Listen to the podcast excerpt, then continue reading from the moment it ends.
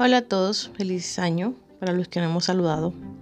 Bienvenidos a otro capítulo más de Proyecto Esther de nuestro podcast, episodio 29. Estamos a un capítulo de terminar la segunda temporada y renovar nuestra intro y pues también los temas que vamos a tratar. En estos días he estado eh, reflexionando mucho acerca de la soltería y también pues varias personas me han pedido consejo con respecto a ese estado civil.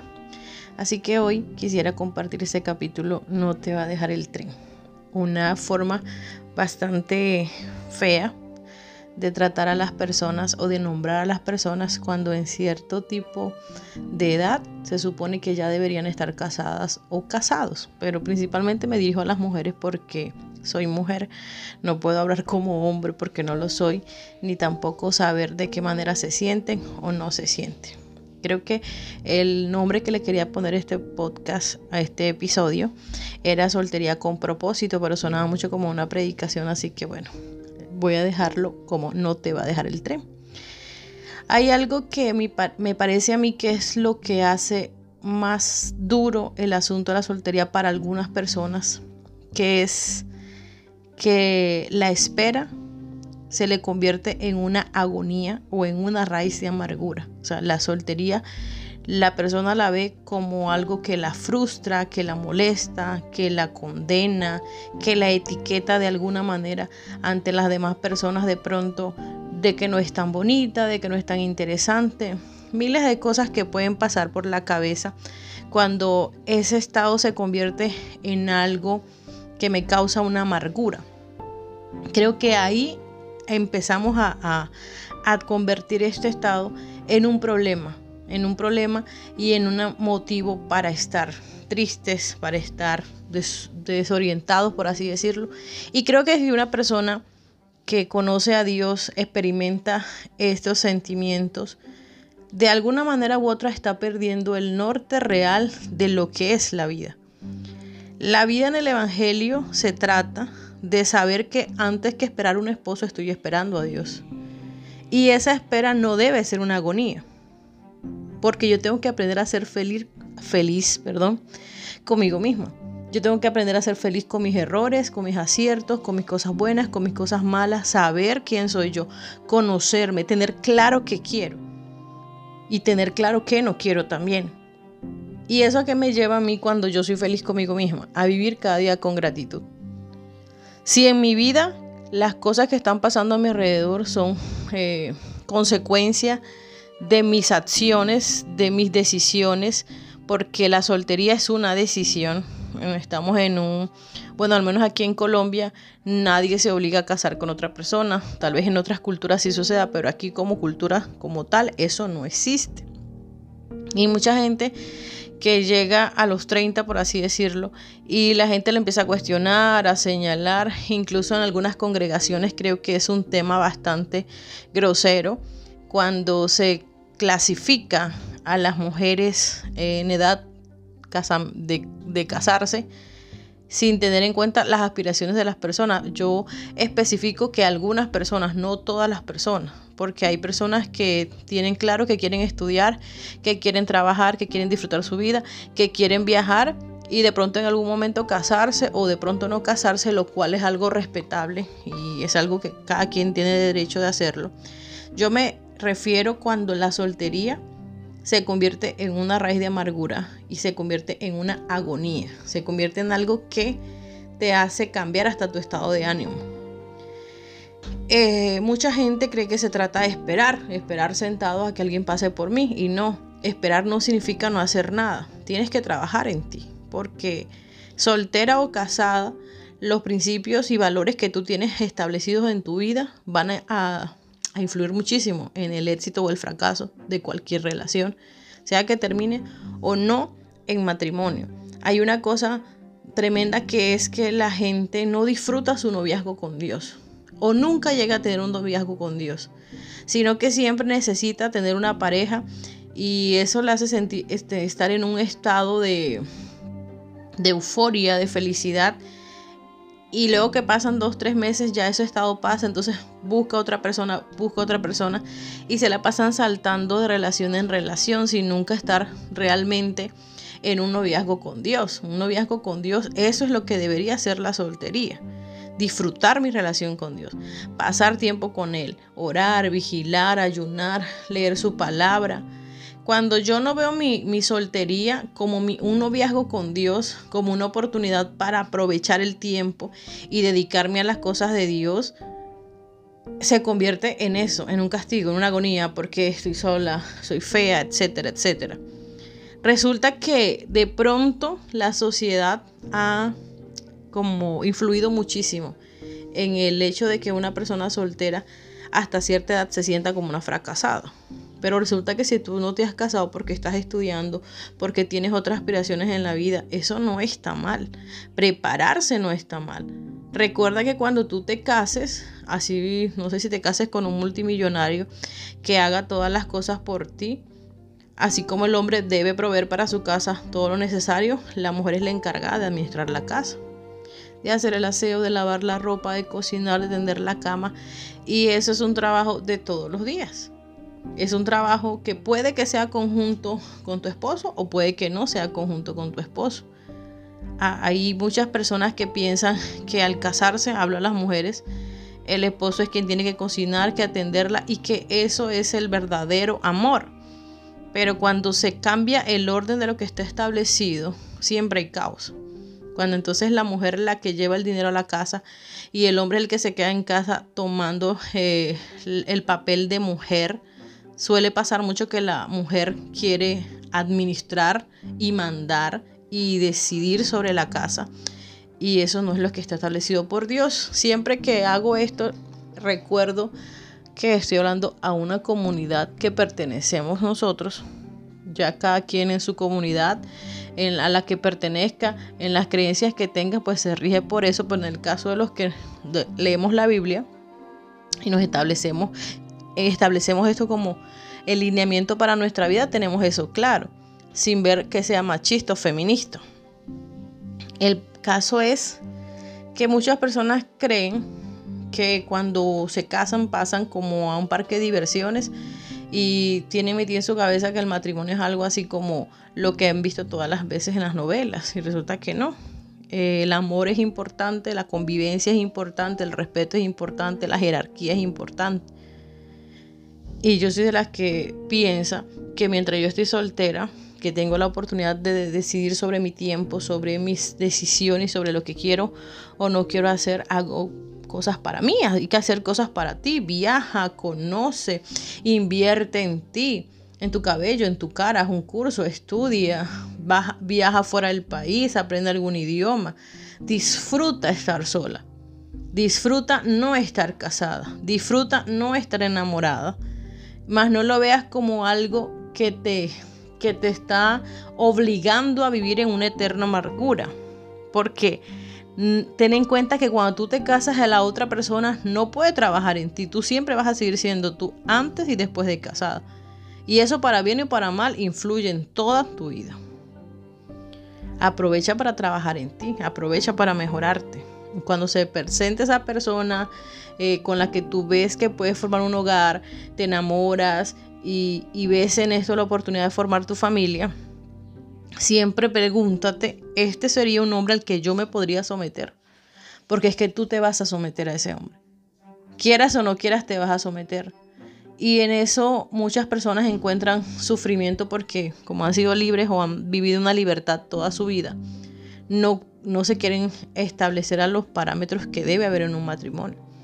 Ya yo no es que me voy para donde quiero y no le aviso a nadie, o no quiero cocinar, Claro está, si yo llego a un acuerdo y con amor y no quiero cocinar, compremos algo. Pero imagínese el esposo trabajando todo el día llevando dinero a la casa y llega y la casa está sucia, desordenada, no hay comida, todo es un desorden. Eh, si es verdad, si es que estás enferma o algo, pues para eso está la comunicación. Pues que yo tampoco estoy de acuerdo con que en la enfermedad también tengamos que responder por las cosas del hogar porque pues estamos en una condición de enfermedad que imposibilita eso poniendo eso, haciendo esa excepción. Pero siento que hay muchas mujeres que se sienten que sienten que el hecho de no tener una persona al lado ya las incapacita moralmente para ser felices. Ya son personas descartadas, son personas que ya no tienen oportunidad de ser feliz y estás poniendo el peso de tu felicidad sobre un ser humano, igual que tú que se equivoca, cuando el peso de nuestra felicidad debe reposar sobre los hombros del Señor. ¿Qué dice la Biblia? Que todos los cansados llevemos a Él nuestras cargas, ¿verdad? Venid a mí todos los que estéis cansados. Y cuando uno está cansado es porque lleva peso, porque ha hecho muchas cosas. Y eso eh, es para cualquier, cualquier situación de nuestra vida. No, no es solamente en dificultad, sino también en que la soltería te convierte en un peso. Entrégale ese peso al Señor te sientes mal, te sientes triste, te sientes herida, descansa en el Señor. Toma tiempo para ti, toma tiempo para conocerte. ¿Qué no quieres más adelante? Si la situación, si la relación que tenías anteriormente fracasó, analiza por qué fracasó, en qué fracasó. Trata de ser mejor. No te enganches enseguida una relación buscando aceptación y buscando sentirte mejor cuando al final del día el problema radica en ti misma y en tu interior, que es en lo que debes trabajar.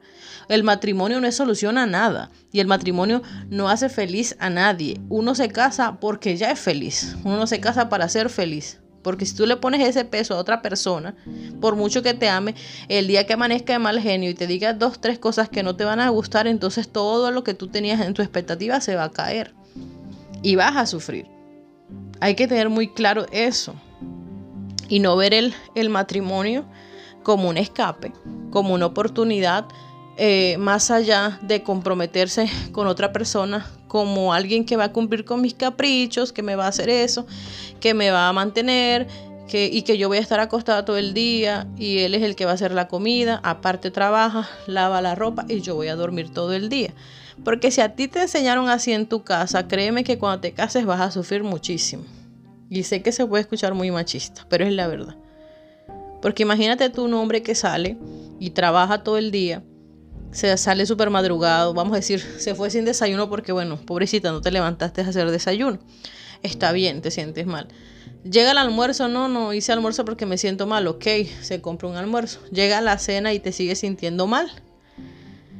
De pronto, uno, dos, tres, cuatro, cinco días, la situación pueda ser entendible, pero imagínate un mes, dos meses, tres meses, cuatro meses. ¿Qué clase de no sé si ustedes alguna vez se han visto ese programa que se llama Acumuladores Compulsivos de Yanni, donde pasan ese montón de basura que la gente acumula, porque echa un empaque y luego son empaques todo el día, empaques todo el año y se encuentran en algún momento viviendo en montones de basura. Eso es lo que yo me imagino que pasaría en un hogar donde una mujer no toma las riendas de mantener su casa limpia, su casa bonita, no por, para el esposo, para uno mismo, por salud. Ahora, si los dos trabajan, pues me imagino que deben llegar a acuerdos y entre los dos pagar una persona que se encargue de eso, que pues cada situación es diferente. Pero si yo soy una ama de casa y estoy ejerciendo y debo ejercer lo que está establecido que debo hacer, no debería ser una carga, porque es que yo me casé y tenía que saber que eso era lo que me, iba a tocar.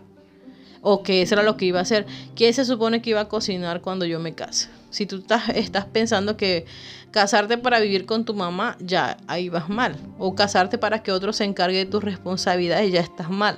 El matrimonio es bonito en la voluntad de Dios. El matrimonio es lindo cuando uno espera en el Señor, pero también es una gran responsabilidad.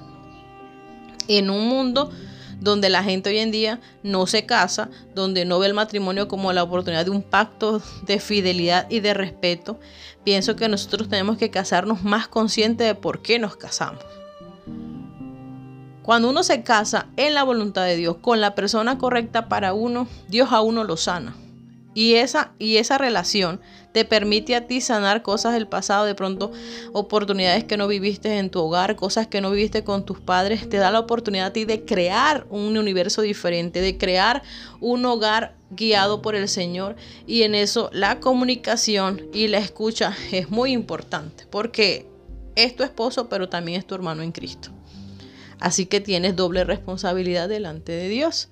Yo pienso que las mujeres solteras deben dejar de, idealizar tanto el matrimonio y idealizar más bien la soltería y vivir ese espacio con alegría, con gozo. Y si tú ves que has tenido relación con uno, con el otro y no te ha funcionado, date un tiempo para ti sola, eso no está mal. Conócete, analízate.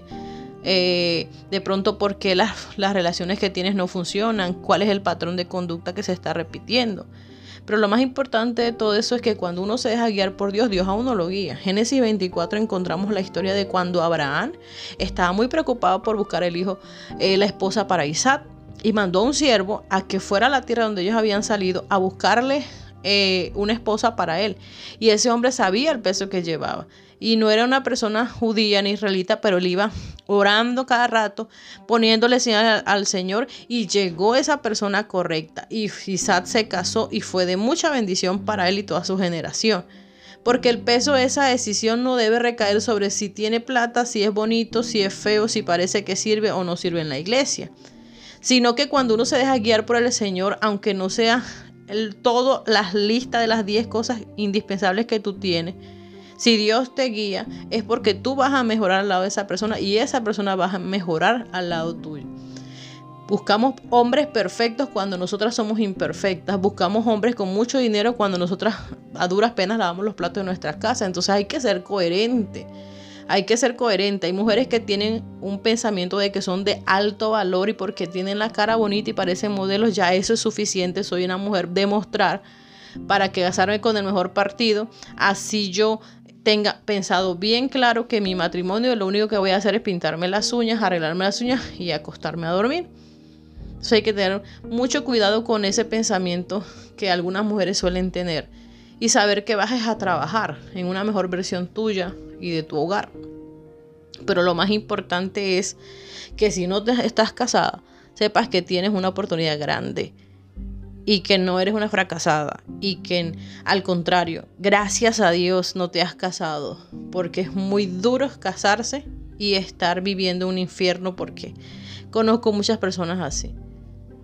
Bonito es casarse en la voluntad de Dios y saber que está haciendo las cosas bien y que en cada decisión Dios va guiando la casa. Así que, de verdad, para todas las personas que me han pedido consejo con respecto a la soltería, disfruten su soltería. La soltería es el noviazgo con Dios ese noviazgo con Dios nunca va a regresar. Porque cuando tú te cases, tus responsabilidades no te van a dejar vivir en esa misma condición ni situación de lo que podrías hacer en el día de hoy para aprovechar tu tiempo más con Dios.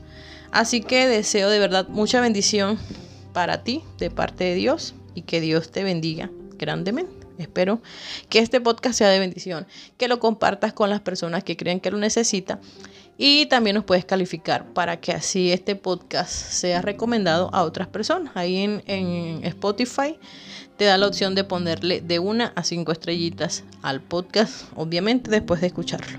Un abrazo y que Dios te bendiga grandemente.